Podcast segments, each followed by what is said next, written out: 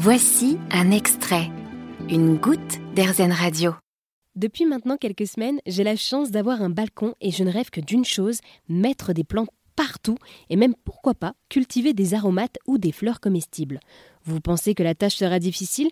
Eh bien détrompez-vous puisque Circle, une start-up lyonnaise, propose un potager composteur urbain pour recycler nos biodéchets. Adaptable à tout balcon, ce potager appelé Flo a été développé par Marie et Charles, deux passionnés et soucieux de l'environnement.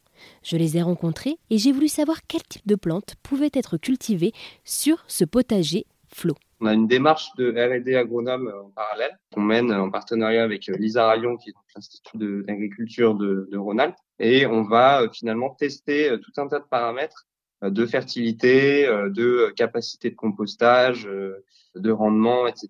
Et on va pouvoir tester des variétés, des espèces, des potagères, des aromatiques, des fleurs comestibles, des ornementales. Et puis, bah, les plantes qui nous donnent les meilleurs résultats, on va pouvoir bah, du coup les sélectionner et les inclure dans notre offre de plants qui vient compléter le, le potager composteur. Et vous participez également à la végétalisation de la ville tout en essayant de rendre le jardinage accessible à tous, c'est ça?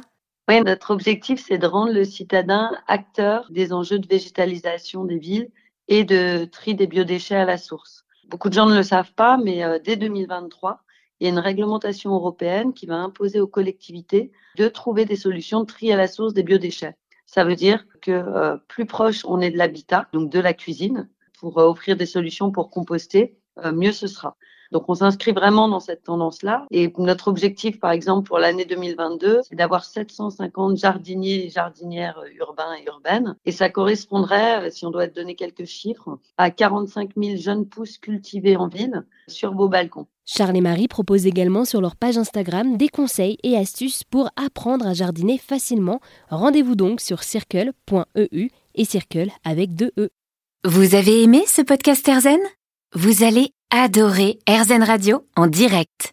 Pour nous écouter, téléchargez l'appli AirZen ou rendez-vous sur airzen.fr.